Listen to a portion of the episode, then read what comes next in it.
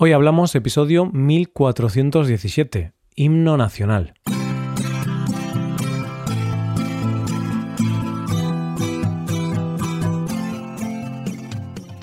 Bienvenido a Hoy Hablamos, el podcast para aprender español cada día. Si te gusta este contenido para aprender español, creo que puedes aprender todavía más si te haces suscriptor premium. ¿Por qué?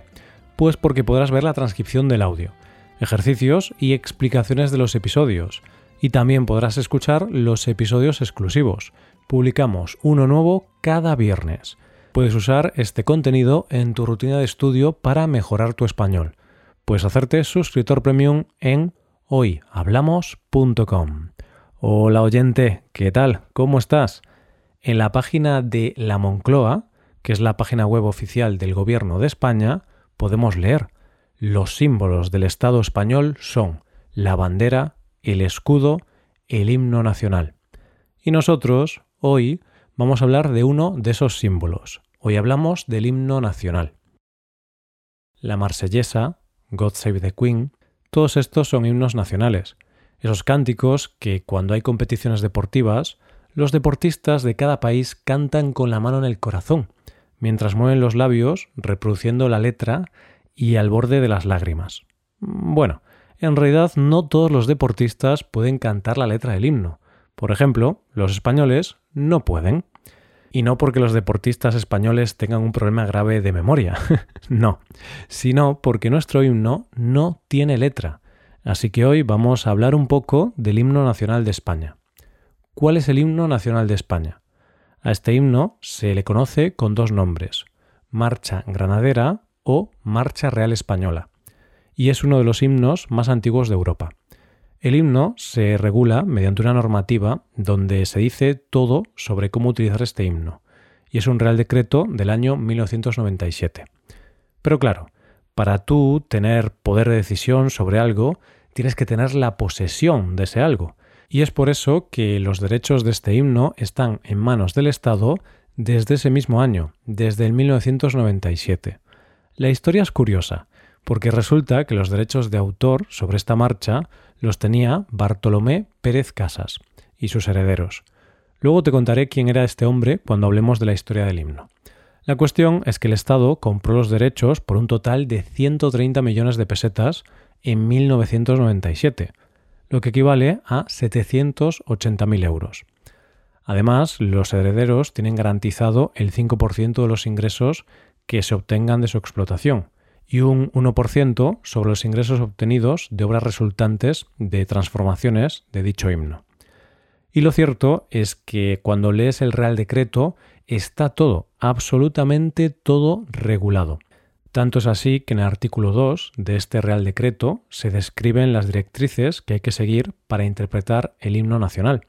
En su punto primero dice, constará técnicamente de una frase de 16 compases, dividida en dos secciones, cada una de las cuales tendrá cuatro compases repetidos. La indicación metronómica será de negra igual a 76 y la tonalidad de si be mayor. Sus duraciones serán de 52 segundos para la versión completa y de 27 segundos para la versión breve. La versión breve consiste en los cuatro compases de cada sección sin repetición.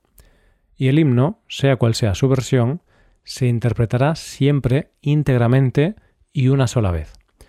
Tengo que reconocer, oyente, que no sabía que había dos versiones del himno y que cada una de ellas se utiliza de una manera específica. De hecho, como se dice en el artículo 3, la versión completa se utiliza para los actos de homenaje a la bandera de España, en los actos oficiales a los que asista Su Majestad el Rey o Su Majestad la Reina, en los actos oficiales a los que asista la reina consorte o el consorte de la reina.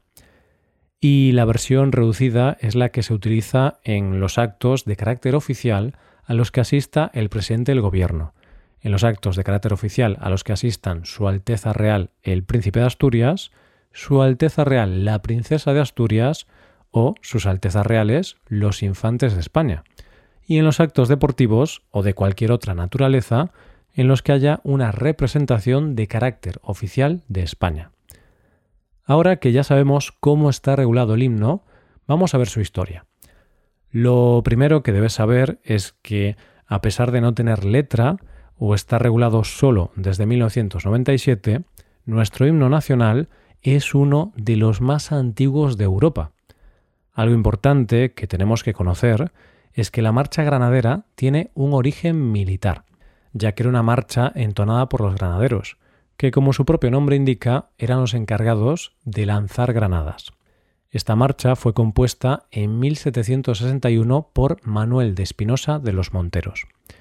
Y la primera vez que se tiene constancia de esta marcha es en el año 1761, donde aparece recogida como marcha militar española en el libro de ordenanza de los toques militares de la Infantería Española.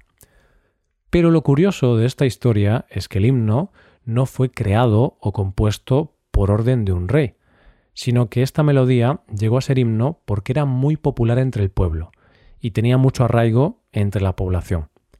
De esta manera, el rey Carlos III la declaró marcha de honor en 1770 y la costumbre popular la convirtió en himno oficial.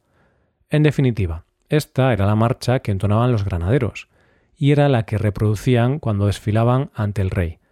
Y debido a la popularidad de esta marcha, y al hecho de que sonaba siempre en presencia del rey, pasó a llamarse Marcha Real.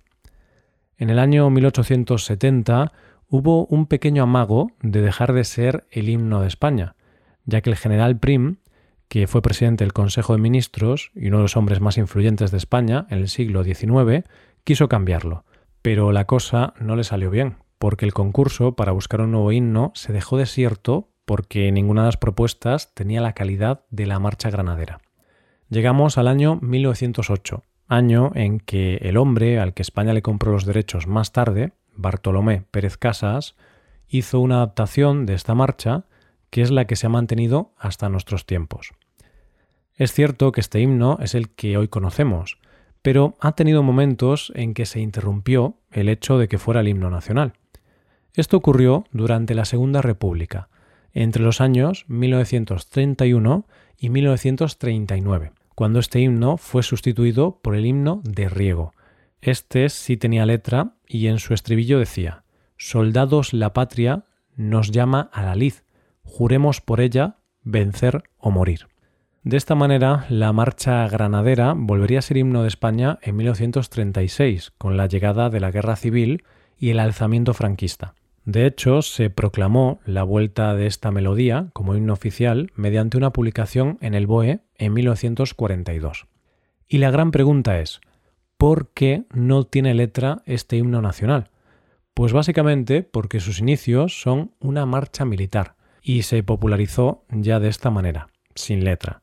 Es cierto que ha habido muchos intentos de dar una letra alternativa al himno, pero todas las versiones fracasaron. El primer intento de dar una letra al himno es del año 1843, cuando el escritor Ventura de la Vega creó una letra para el himno. Esta letra no llegó a trascender. Su versión decía Venid españoles, al grito acudid, Dios salve a la reina, Dios salve al país. El segundo intento llega de la mano de Eduardo Marquina en 1927 y tampoco llegó a nada, no llegó a trascender la letra. Decía así Gloria, gloria, corona de la patria, soberana luz que es oro en tu pendón. Vida, vida, futuro de la patria, que en tus ojos es abierto corazón. Hay otra versión con letra que era la de la España carlista y que decía Viva España, gloria de tradiciones, con la sola ley que puede prosperar. Viva España, que es madre de naciones, con Dios, patria, rey, con que supo imperar. Luego nos tendríamos que ir a la letra que creó para el himno José María Pemán, y esta letra fue popular durante el franquismo, ya que Pemán la creó por orden del anterior dictador, Primo de Rivera, en 1928. La letra decía Viva España, alzad la frente, hijos del pueblo español, que vuelve a resurgir. Gloria a la patria que supo seguir sobre el azul del mar el caminar del sol. Luego hubo una versión bastante reciente que fue hecha a petición del presidente del gobierno, de José María Aznar, y que estaba compuesta por varios intérpretes. Pero tampoco esta vez cuajó la idea. La letra era así. Canta España, y al viento de los pueblos lanza tu cantar. Hora es de recordar que alas de lino te abrieron camino de un confín al otro del inmenso mar. Más tarde fue el Comité Olímpico Español, en 2007, quien propuso una letra, quizá cansados de que sus deportistas no pudieran cantar nada en las celebraciones.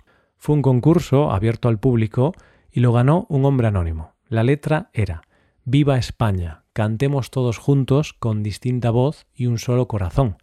Viva España, desde los verdes valles al inmenso mar, un himno de hermandad. Tampoco tuvo ninguna aceptación y el Comité Olímpico Español terminó echándose atrás.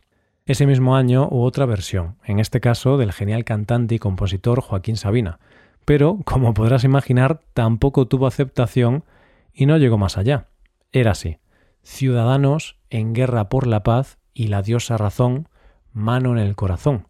Ciudadanos, ni súbditos ni amos, ni resignación, ni carne de cañón.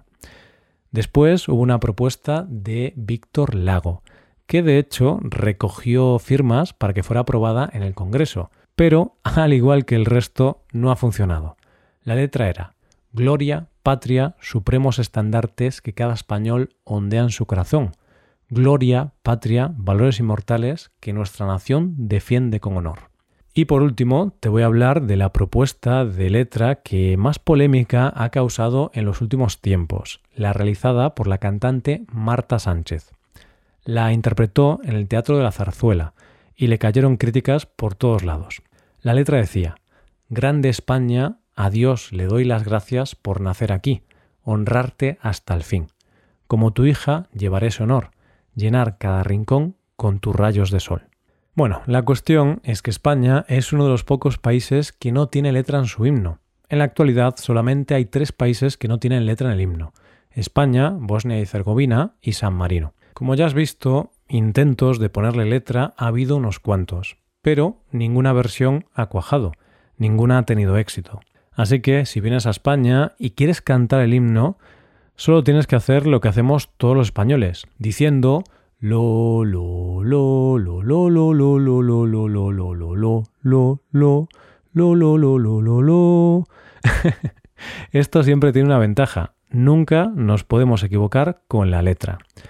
Hasta aquí el episodio de hoy y ya sabes, si te gusta este podcast y te gusta el trabajo diario que realizamos, nos ayudaría mucho tu colaboración. Para colaborar con este podcast puedes hacerte suscriptor premium. Los suscriptores premium pueden acceder a la transcripción y ejercicios y explicaciones. Hazte suscriptor premium en hoyhablamos.com. Muchas gracias por escucharnos. Nos vemos en el episodio de mañana. Pasa un buen día. Hasta mañana.